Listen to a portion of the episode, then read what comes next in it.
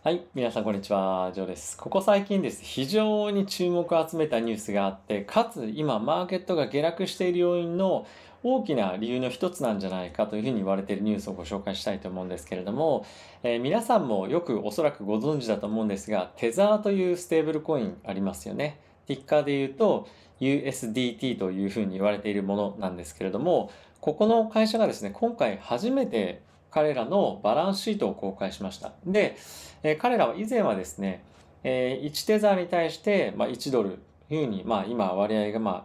通常ですね、あの大体なってるんですけれども、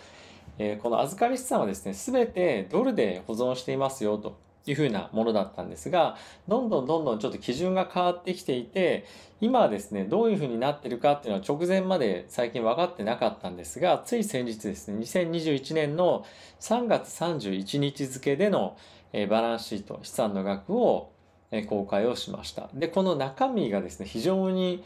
衝撃的で、ツイッターでもいろんなところでも取り上げられていたんですけれども、えー結構ツイッターというかその仮想通貨界で、まあ、非常に有名で、えー名の知れた方がいらっしゃるんですけれども、この方がですね、まツイートしていまして、このテザーのバランスシートの中身を見て、もう非常にショッキングで、これはもうそのステーブルコインを運用する会社のバランスシートとしてはまずありえないというふうにま言っていて、で、中身これ見てみるとですね、後ほどちょっと詳しい内訳っていうのを紹介するんですけれども、まるでそのヘッジファンドのような中身だというふうに言っています。で、これは、え例えば株に投資してるとかとかっていうわけではなくて、まあ、その債券の、まあ、いわゆるクレジットっていうんですけども、社債ですとか、まあ、そういったものを運用しているヘッジファンド並みにリスクが高いような、え中身になっているんじゃないかというふうに言っています。で、彼らですね、非常に現金持ってるのかなとか、あとは結構その安全資産として米国の債券持ってるのかなというふうに思ったんですけれども、いわゆるそのコマーシャルペーパーというふうに言って、えーかなり短期で会社がですね、企業が資金をですね、市場から集めるために発行している、えー債券だったりとか、まあとはですね、まあ、通常例えば5年、10年とか、まあそういった長期で資金調達を企業がするために発行している社債ですとか、ああとはですね、ファンドに対して投資をしていたりとか、あとはビットコインなんかにも投資してたりしてるんですよね。で、これって、本当その1ドル1テザーで発行してかつそれを資金を運用している会社であればほとんどなんていうんですかねその1ドル1テザーを守るためにかなり安全な資産運用っていうのをしているべきなんですがもうこんな例えばある企業が潰れたらこれ戻ってこないっていうふうに思われるような資金の投資の仕方のその資金の割合がですね、もう大体5割ぐらいは超えているんですよね。なので、まあ、極端な話ですけど、まあ、これらの企業がバンバンバンバン潰れたら、まあ、1テザー1ドルだったはずが、1テザー50セントぐらいにしかやっぱならないような今状況になってるんですね。もしくはもっと少ないかもしれません。なので、ちょっとありえないだろうと。ただし、今の状況で言うと、もちろんそんな状況はすぐ起こり得ないし、そこまでは想定してません。ただし、やっぱこういうものを運用していく中で、運営していく中で、このバランスシートおかしいんじゃないかということで、今、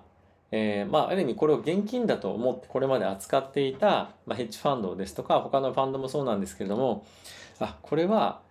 現金と同じものとして扱ってはいけませんよねということで、今まで USDT に入れていた分の資金っていうのを大幅に引き上げるっていうことが、まあ、今水面下で行われてるんじゃないかっていうふうに言われています。なので、えーここ最近ですね、いろんな仮想通貨、特にメジャーどころっていうのは結構落ちてますよね。ビットコインもそうですし、あとはイーサもそうなんですけれども、かなり底,、えー底堅い動きしていたりとかっていうのもあったにもかかわらず、まあ、この案件だけじゃないんですけれども、SEC の今後の非常に規制を厳しくしていくような発言とかっていうのもあって重なって、えこういったところでですね、やっぱ資金の流出、仮想通貨からの資金の流出っていうのが、まあ、今起こっているような状況となっています。で、えーこれはですね、今後もう少し続く可能性もやっぱりあって、でなぜかっていうと、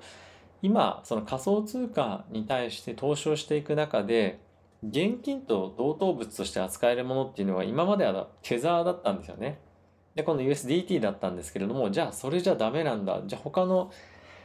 なんていうんですかね。あの、ステーブルコインでいいのな、いいのあるのかないのかみたいなやっぱしていく中で、他にもやっぱ振り分けていきたいんですが、まあ、他のところもやっぱり中身まだわからないっていうのもやっぱあるので、一旦はこの仮想通貨市場から資金をちょっと抜こうっていうような動きが出てるんですよね。なので、えこれがどれぐらい続くのか、もしくは、えー、どれぐらいの額なのかっていうのは正直まだ分かりません。で、今は特にやっぱりやっぱりそのビットコインもイーサもそうですけども下落基調になってますよね。なのでそういったところも相まってさらに一旦リスクオフの動きになる可能性はあるんじゃないかなと思ってます。でいろんな話を聞いてみると、え先日もお伝えしたように SEC の規制の強化とかっていうのもやっぱりあるので短期的にポジティブになるニュースっていうのはもう今ないんですよね、あんまり。で、イーサーに関しては、まあ、7月にロンドンのアップデートとかっていうのがあるので、まあ、そこまでの1ヶ月ちょっとの間は、まあ、少しセンチメントが冷えていますし、まだまだ非常に脆弱な環境にはあるので、まあ、この辺りがですね、どう絡んでいくのかっていうのはちょっとまだ正直わからないので、えー、なんとも言えないんですけれども、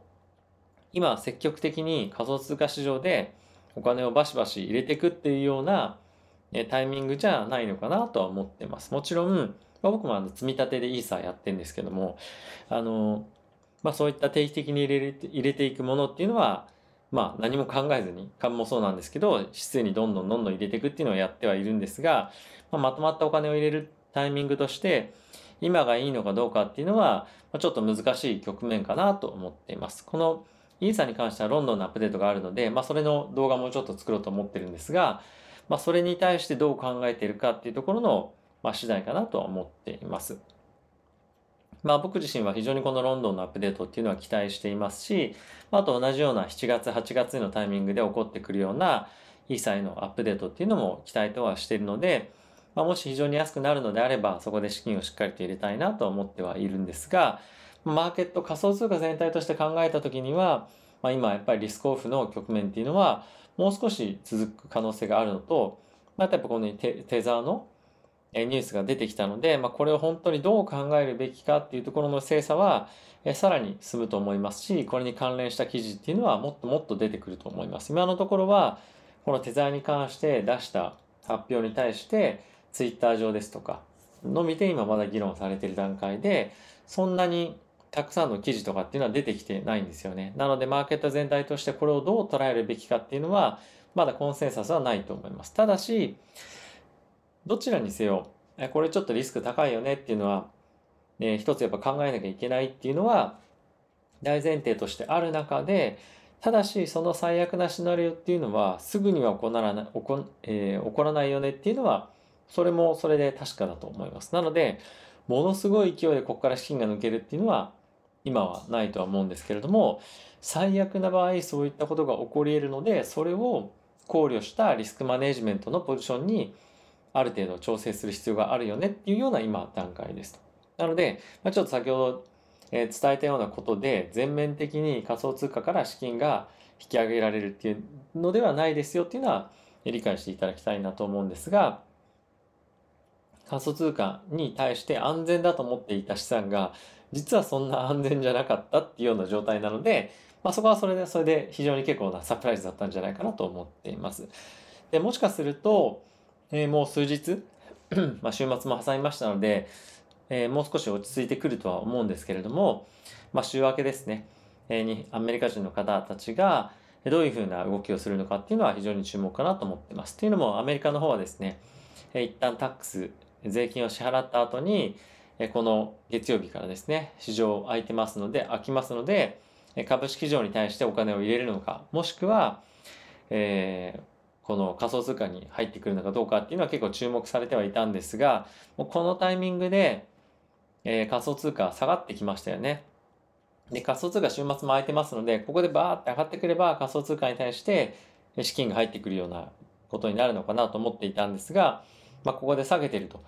いうこともあるので、まあ、実際にちょっとどうなるかっていうのは結構不透明かなと思ってます。株にとっては結構ポジティブなように見てる人も多かったりはするので、逆にここで下げてくるようであれば、リスクアセットに対しての見方は非常に厳しいんだなっていうのも、まあ一つ見方としてもできるので、このあたりの、え連動性の動きはどういうものになるのかっていうのは、え見ていきたいなと思ってます。やはりこれだけですね、テザーにとって不安な要素っていうのが、え出てくるのであれば、一旦ある程度の資金を仮想通貨から抜いて株式上に移そうかなっていう人も、え少なからず出てくるとは思うので、今後はですね、結構この2つの市場、株式と、まあ債券も本当はそうなんですけども、えそれらの市場がどういうふうに密接に関わっていくのかっていうのは今後さらに、え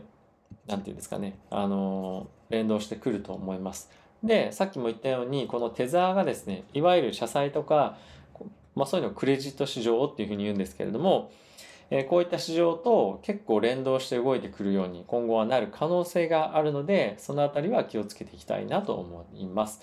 なのでやっぱりその金利の上昇とかと合わせて、このあたりは、え結構見ていかないといけなく、今後さらに、えなってくるというような状況ですね。であとは今後、じゃあ、ステーブルコインってもうダメなのかっていうふうに言われると、まあ、そういうわけでもなくて、え今後ですね、Facebook が発行する、え DEEM っていうのがありますね。で、今回、え Facebook はですね、新たに、えー、何でしたっけ？えっと、シルバーゲートという銀行と、まあ、提携をしましたと。で、これ今後どういうふうになるかっていうと、初めてのステーブルコインで銀行が発行体となる、えー、ステーブルコインになるんですね。で、この資産の運用を、この Diem の、まあ、子会社というか下部組織が行うようになるので、今回ですね、初めて銀行が発行体となる、えー、ステーブルコインっていうのができるようになります。で、これまだ正式にいつになるかっていうのはまだ分かってはいないんですけれども、なので、これまではその非常に、なんて言うんですかね、独占的な、まあ、テザー社の発行だったものが、まあ、今徐々にですね、えっ、と、まあ、コインベースが発行している USDC とかっていうところも出てきてはいるんですけれども、えそういったところだけではなくて、今後本当にま信頼できる、かつ、その資産の発行と運用を別々でやってるようなところも、ま出てきてるので、まあ、このあたりは、